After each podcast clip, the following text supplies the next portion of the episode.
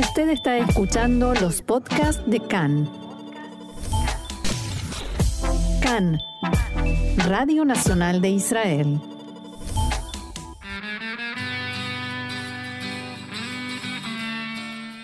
Esta semana en la historia, acontecimientos grandes y pequeños en la vida del Estado de Israel.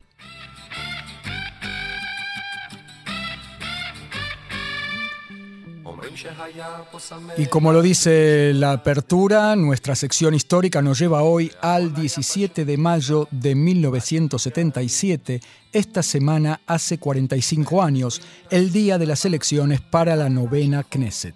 Fue el día en que el Likud ganó por primera vez las elecciones, logrando así romper la hegemonía del laborismo y la izquierda sionista en Israel, eh, que en general gobernaba al poblado judío de Eretz Israel desde la época del mandato británico, ya desde los años 30 del siglo pasado, y lo siguió haciendo durante eh, y desde la independencia en 1948 por tres décadas más.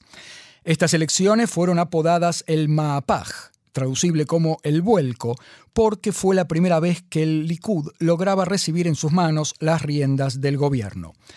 Las elecciones de 1977 pusieron de manifiesto el cambio en la estructura política y socioeconómica que había atravesado la sociedad israelí y echó luz sobre la fractura social, económica y étnica que dividía a la sociedad israelí en dos bloques claros, el ashkenazí europeo y el mizrahi de inmigrantes judíos de los países árabes. El trasfondo histórico comienza con el gobierno laborista de Itzhak Rabin, que a su vez había asumido el gobierno luego de la renuncia de Golda Meir, que no pudo soportar la presión pública luego del desastre de la guerra de Yom Kippur, el Día del Perdón, en 1973, en la que más de 2.600 soldados israelíes perdieron la vida. Muchos hechos y circunstancias debilitaron al gobierno de Rabin. La energía desperdiciada en pelearse él y Shimon Pérez, los enfrentamientos con la sociedad árabe israelí, que antes apoyaba el laborismo, la corrupción de algunos de sus funcionarios, una inflación galopante y una televisión oficialista y obsecuente que de repente se convierte en crítica.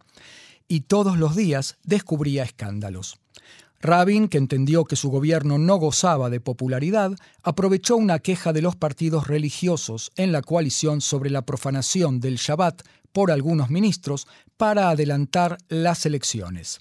Esto fue denominado por el entorno de Rabin la maniobra brillante.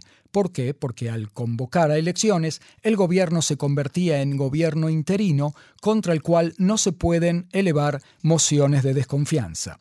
Lo que no se imaginó es que si convocaba elecciones, existía la pequeña posibilidad de perder, lo cual convirtió a la maniobra brillante en una expresión irónica. Como si fuera poco, este episodio de la profanación del descanso sabático por los ministros terminó de quebrar la alianza histórica entre los partidos religiosos y el laborismo y se convirtió en una oportunidad de oro más para el Likud de Menachem Begin. De paso, rompamos un primer mito. Rabin no renunció en 1977 debido a la famosa cuenta en dólares de su esposa Lea. Es cierto, el famoso periodista Dan Margalit del diario Maariv revelaba que Lea poseía en Estados Unidos una cuenta en dólares que por entonces estaba prohibido. Después se descubre que era una cuenta en común con Rabin que asume plena responsabilidad pero no renunció al gobierno porque ya lo había hecho ante el presidente para adelantar los comicios, sino que sencillamente retiró su candidatura para las elecciones internas en el laborismo y obviamente para la próxima jefatura del gobierno. En cuanto al Likud, después de sucesivas derrotas, el partido ya podía oler aquí un triunfo histórico, y el único obstáculo era la enfermedad cardíaca de Menachem Begin, el líder, que incluso sufrió un paro cardíaco en abril en plena campaña electoral. De Begin ya hemos hablado en esta sección, discípulo de Zev Jabotinsky, sobreviviente de la Shoah y de los gulags en los campos de concentración soviéticos, comandante de la milicia clandestina El Etzel, fundador del partido de derecha capitalista Gerut y luego la formación del Likud. Era un líder carismático que electrizaba a sus audiencias con sus discursos. Sobre todo, Begin supo hablar al corazón de dos públicos. Primero el religioso, Aunque los partidos Haredim ultraortodoxos ya formaban parte de los gobiernos de Ben Gurión en adelante, Begin supo ganárselos, siendo por ejemplo el primer político que se puso una kipá, un solideo, en la cabeza para reunirse con ellos. Y el segundo público fue el de los Mizrahim, es decir, los inmigrantes de países árabes, que por error solemos llamarlos sefardim, aunque ellos también están incluidos en la definición de Mizrahim, que quiere decir orientales. La campaña electoral fue virulenta. Fue la primera vez que se transmitían spots de propaganda electoral en la televisión israelí y estuvieron llenos de acusaciones personales.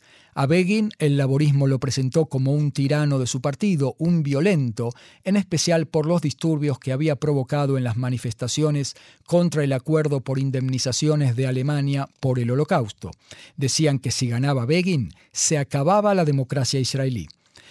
El Likud, en cambio, tuvo que hacer grandes esfuerzos por presentar a Begin como un hombre decente, temeroso de Dios y un padre de familia ejemplar. Y tampoco se obtuvieron de resaltar los escándalos de corrupción del gobierno laborista.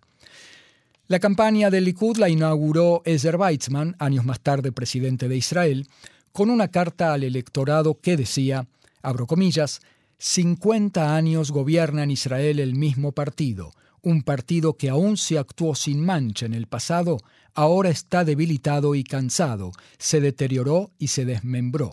50 años de gobierno en todas las áreas de la vida y en cuanto a las manchas, en estos 50 años nunca había sido tan urgente reemplazar al gobierno.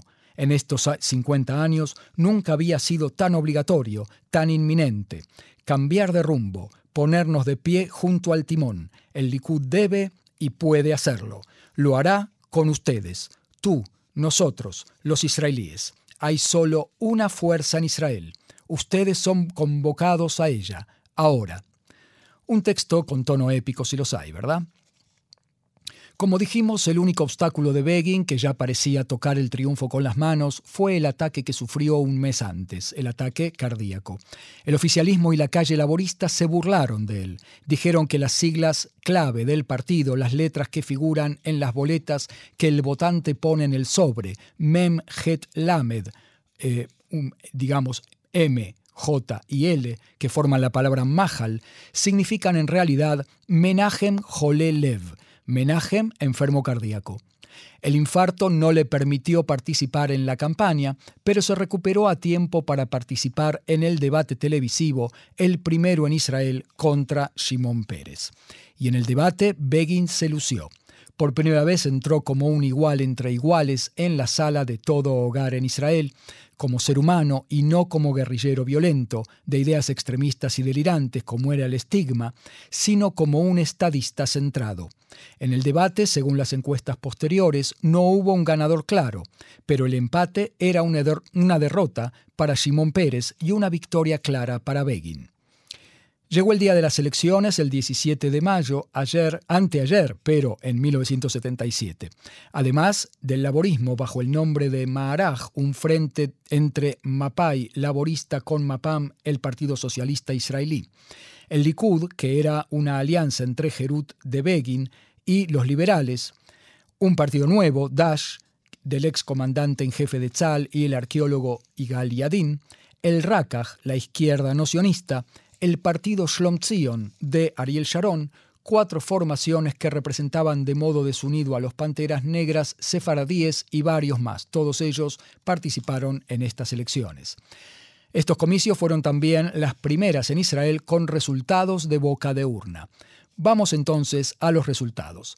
A las 22, justo del 17 de mayo, el superconfiable conductor de noticias del Canal 1 de TV, el único canal que había, se presenta en pantalla y declara los resultados de boca de urna.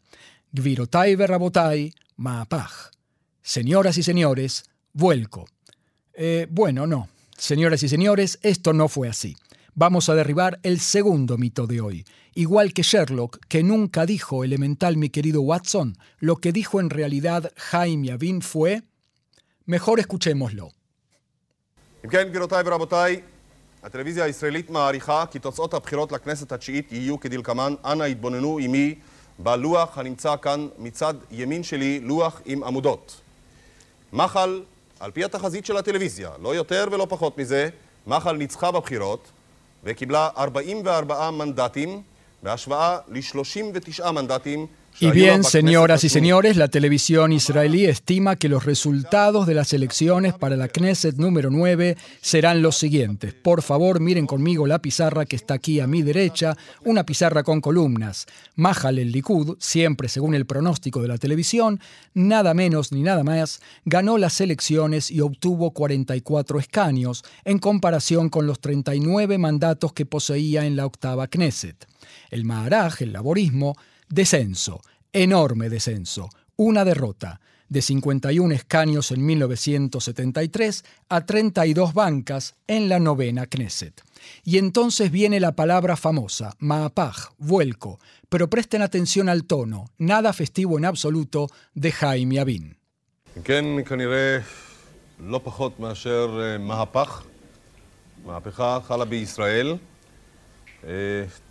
עלייתו של מחל למקום ראשון, סיום ההגמוניה של תנועת הפועלים מזה שנים רבות. נחל המערך בעצם מפלה ניצחת. Pues bien, al parecer, no menos que un maapaj, un vuelco, una maapejá, una revolución ha tenido lugar en Israel. El ascenso del Likud al primer puesto, el fin de la hegemonía del movimiento obrero en años el laborismo ha sufrido una aplastante derrota histórica, un verdadero Yom Kippur, un terremoto electoral, digamos. Como se puede escuchar, Jaime Yavin, Mar Hadashot, Mr. Noticias, como se lo llamaba el conductor de la edición noticiosa central, también sufría la derrota. Y entonces, el triunfal Señoras y Señores vuelco, bueno, parece que lo dijo, o también algo parecido, pero en 1992, cuando volvió a ganar claramente el laborismo, como el mismísimo Itzhak Rabin, que, después del fiasco de 1977, cerraba un círculo histórico y personal.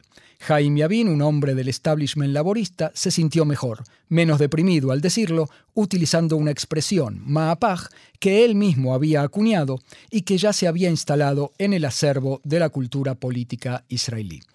Así empezó el protagonismo gubernamental del Likud como partido legítimo y capaz de conducir el, el, país, lo que con intermitencias y variantes sigue hasta el día de hoy.